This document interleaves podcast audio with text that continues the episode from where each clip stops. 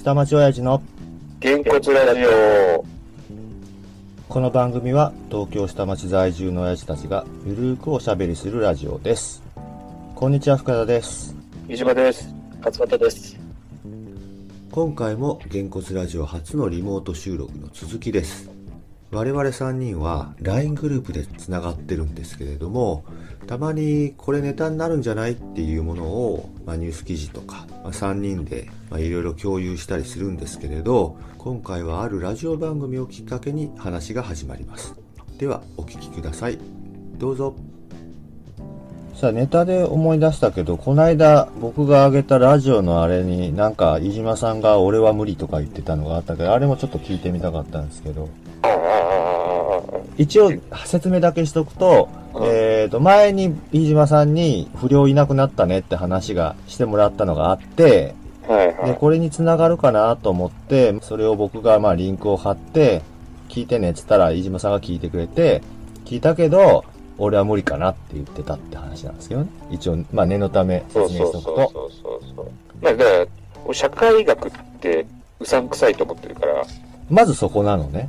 そう、まずそこ。え、なん、なんで？てかさそそれはなんで？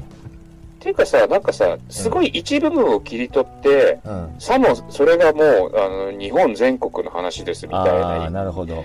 論法が気に食わない。社会学ってなんか結構そういうことってやんないっていう、なんか、まあ、ちなみに僕も聞いてて、それはちょっと感じたんですよ。ちゃんとね、あの、学術的なものあるんでしょうけど、一般化しちゃってるなっていうのは思った。これってこういうものでしょみたいな言い方してるのは気になった。うん。レッテル張りだから、それってうん完全にそうそうそう。だからそれは、うん僕もそれは思ったんですけど、うんまあ、いや、あくまでエンターテインメントだからっていうんであれば、ああ、そういうものねっていう風に聞き流せばいいんだなっていう、それは、聞く側の選択になっちゃうけど、うん。うん、僕もいや、それはでもそ、れ、だから、そういうのは、さ、福ちゃんもそうだし、俺もそうやってさ、何、車に構えてっていうかさ、うん嘘だろっていうふうに思えればいいけうど、ん、そうじゃない、もう真に受けちゃう人だっているからあそうね。そうそう。だから、うんあくまで社会学者だから、うん。これは学術的なものですよっていうのだったら、あの言い方は良くないと僕も思うんです。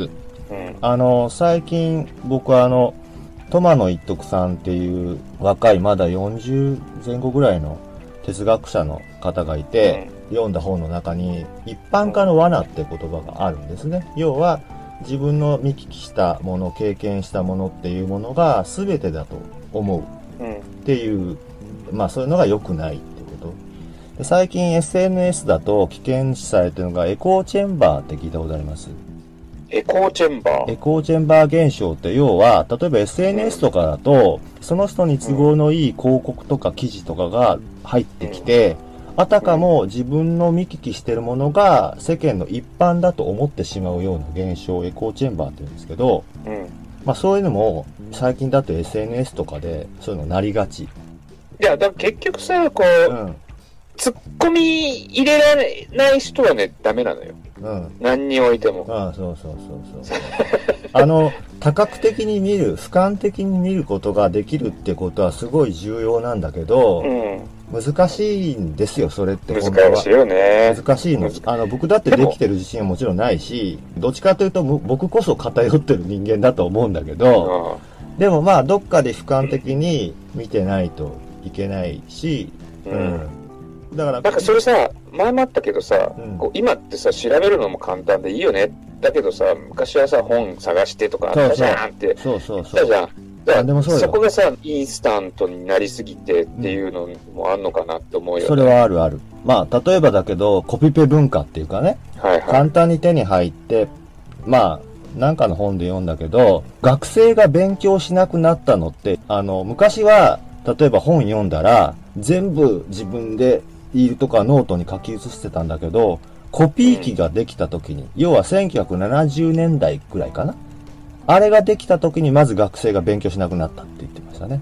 それは大学の先生が言ってる話なんだけど。で、それで全部コピーして、もう書くことがなくなった。うん。で今やましてやスマホですから。うんあの、要は板書、チャリンって取って終わりですよ。うん。スマホでね。書くこともない。で、ましてやもうなんかの論文コピペしてっていう話で、どんどんどんどん学生が勉強しなくなったっていう、お手軽だから今はどっちかっていうと知識を昔だったらこういろんなとこから持ってきて蓄積していくことがすごく大事だったけど今はむしろそれをどっから探し出してそれをどういう引き出しの入れ方をして要は体系的にちゃんと考えながら組んでってそれをどう引き出していってつなぎ合わせるかっていうのを長けてる人が優れてるっていう風になってきてるっていう。だから昔と全然違うっていう。いかに知識をたくさん持ってることが重要かっていうのでもなくなってきてる。一部それはもちろん大事だと思うけど、求められてる人材が変わってきてるってことですよね。そんなの調べれば出るんだからっていうふうに言われちゃうから、からいかに調べてそれをつなぎ合わせるのが上手な人が良かったりするかっていうのにも、全てとは言わないけど変わってきてるっていうのは確かかもしれない。まあね、でもね、前も言ったけど、人間の本質ってそんな変わんないんだよ。言ってましたね。もうなんか、うん、なんかさね。なんつうの、だから、最近の若い者はっていうのがさ、うんもう、古代どっかの壁画にも書かれてたとかさ、とか同じでさ、ね、映画が出たら映画は害悪だっつって、テレビが出たらテレビが害悪だっつって、ゲームが出たらゲームが害悪だとか、同じ、こう、このいい気が間出たって、のね、ラジオもそう、あの、ものすごく言い方悪いけど、そういう感じだったな。今の若い人はこうだっていう言い方の、だったんですよ。割とそう。エリートがああいう風な凶悪犯罪を犯すのは親のせいだみたいなあ。エリートの挫折ってさ、うん昔からあるわけ。で、エリートが挫折して自暴自棄になる事件って、うんなのもういっぱいあった。たまたま今回、ポポってあっただけでさ、うんなのになんか急に、いや、社会が変わってそういう風に変質したんだっていう言い方、そのね、論法が気に食わない。飛躍していく、こあの過程が気に食わない風が吹けば桶屋が儲かるの途中の部分がないってやつです。すすっていうか、でデータじゃないじゃん、それって。うん。ね、昔からありますっていう。うんむしろ少年の凶悪犯罪減ってますし、みたいな。なんかね、だから、むしろまあ昔よりも可視化されてる部分はあるかなとは思いますけどね。細かいところまでいろんな事件が、それこそ監視カメラがそこら中についてたりとかね。例えば秋葉原の事件なんかで言うと、あれは最初に SNS で投稿してた、SNS っていうか、あれはなんだろう、書き込みですよね。投稿してて犯行声明みたいなんで、これから人殺してくるみたいなのがあったわけじゃないですか。うんうん。ああいうふうに可視化して割と見えるようになった部分が大きいっていうのはありますけどね、昔よりはね。そういうのはあるけど、うんまあ事件そのものは昔からあったってことですよね。そうそうそう。だってさ、そんなこと言ったら多分、ちょっとこれ俺のあくまでも想像だけどさ、うん。戦後、うん。例えば第二次世界大戦終わって、うん。要は日本は外に落っことされちゃったようなもんじゃない？もん。うん。ゼロになっちゃってさ、うん。ね、今まで気づいてたもんとかなくなって、自暴自棄になってて、やっぱりヤクザになってうん暴れたとか、うん絶対あったと思うよ。いや、だから、今言ったように、今可視化されてるから言ったように、そうそう見えてるけどうんむしろ昔の方が見えてないところでいろんなものがあったと思いますよ。うんそれが親のせいかって親のせいじゃないでしょ？うん、まあ、言い方の問題ですよ。だから、一部そういうものはあるとは思うけど、それが全てじゃないんだけど、あのラジオを聞いてる限りは、なんかそういう傾向があるって言い方じゃなくて、そうなんですよっていう言い切りというか、断定的な言い方をしているのが問題だったかそうなっていう。そうそうそうそうそうそう。なんかね、持論が、世論、さっきのナルト一緒にね、チャチャンチャンバーなんだっけ、うん、エコー審判ね。ああ、こうだから要は、あの、一部ね、共感できる部分も確かにあったんですよ。例えば、昔は秘密基地とかで、まあ、うん。危険なようなところでも、あの、うん。入って遊んでたりとかしてるのは、今はこれはダメ、あれはダメで、例えば公園の遊具でも、まあ、シーソーがなくなったりとかしてって、まあ、あるね。今わかりやすく言うと、竹町公園でバドミントン流行ってるのはなんでかって話ですよ。ボールで遊べなくなったから。で、昔はボール遊びしてた。例えば、ドラえもんのさ、あうんの、空き地で野球やってんのなんて、あれドラえもんの世界だけで、あの、今もうないんですよ、この令和の世界に、あれが。まあね。少なくとも今、都会とか東京とかではもう空き地がまずない。まあね。あまあでもね、うん。学芸大に空き地なんかないからね、俺の頃からね。でもね、僕は、それで言うと、うん。空き地で遊んでたんですよ。空き地じゃないんですよ。はっきり言えば工事現場。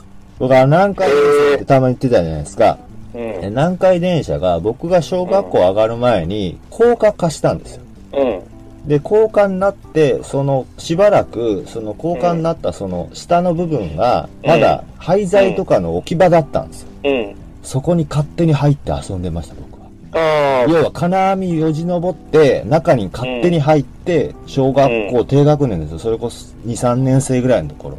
うん。勝手に入って遊んでたんです。で、今だったら多分自分の子供に対してもあそこには入んなよっていう前に多分子供たちは柵がある時点で入んないんですよ、今の子は。多分。でも、当時は僕は柵よじ登って勝手に入っただけじゃなくて、その廃材とかで足切ったりとかしても、うちの母親とかも、どこで怪我したんやったら、いや、あそこで怪我した。あ、そうか、ぐらいなもんで、あ、なんであんたこの勝手に入ってとは言わんわけですよ。うん。だそれが1970年代から80年代の初めぐらいなんで、うんまだその頃はそのぐらい緩かったんですよね。実際。だから一部確かにあの共感できる部分はあったんです。それに比べれば今そういうのがなくなってきてるので、言ってた話で言うと安牌狙いって言葉言ってたんですけど、うん要はリスクは最初から追いたくないっていうね。安牌で最初から行くっていうのは、まあ確かにそういう傾向はあるのかなっていう。傷つきたくないから恋愛しないっていう人は確かに少なからずいるらしいのでわかんないけど、そういう若い人もいるらしい、まあ、なんつうの？だから、その、うん結婚的齢期がどんどん、なんか上がっってとか、あの、結婚する人数がどんどん割合が減ってるとかっていう、そういう、数字の上で統計で取ってるので、うんまあ確実にそういうふうに恋愛をしなくなってるだろうっていう話だったら分かる。データだから。うんうんうんだからなんつうのかな。数字として、まあ、こう、なってるのね。じゃあ、それが何なんだろうねっていうところで、一部そういうことあるかもしれない。けど、じゃあ、他の地域ではどうなの？どうなの？っていうのが詰められてないっていうかさ東京の話だけでさ、まとめて。だから僕もだからそれは思ったし、うん。まあさっき言った通りです。同じこと。だから一部のまあそういう傾向はありますっていう言い方したらまた違うし言い方ですよ。だからまあ取り方もあるし。なるほどね。うん。あのさ、今すっげえ思い出した。これ俺のなんか原点なのかなっていうの。あの、パオロ・マッツァリーノ、日本人なんだけどね。反社会学講座っていうのやってるんだよ。ほ反社、反社って何？ヤヤクザじゃないよう。うんだから社会学の反社会的うんうん社会学の反対っていうかさ、うんそれ俺なんか、ちくま文庫かなんかでさ、出ててさ、俺それ読んでたんだよな。いいよねちくま文庫 ちくま文庫話は。反社会学講座ブログとかってあるね。あった、そういうの。うん。なんかね、とにかくね、その人のとか、俺を読んでてそういう考えになったんじゃないかなと思うん昔そういうのそういう。っていうのは社会学っていうものに対してこうちょっと自社に構えた見方をするっていう意味の反社会学ってことねう。とよ、ヤクザ文化じゃないよ。わかるよ。だから、社会学っていう学問に対してってことでしょまあ、社会学って、まあ、線引きが曖昧な部分はあるし、社会学の中にももっと本当は細分化されてるわけなんで、だから、本当にアカデミックなそういう社会学もあれば、古市くんっているじゃん。古市憲俊さんでしたっけ？はいはいはい。彼社会学者じゃないですか。でも結構ちょっとエンタメに寄ってるじゃないですか、彼は。あ、だエンタメならいいのよ。エンターテインメントとして聞いてれば、はっはって笑ってそうだから僕は。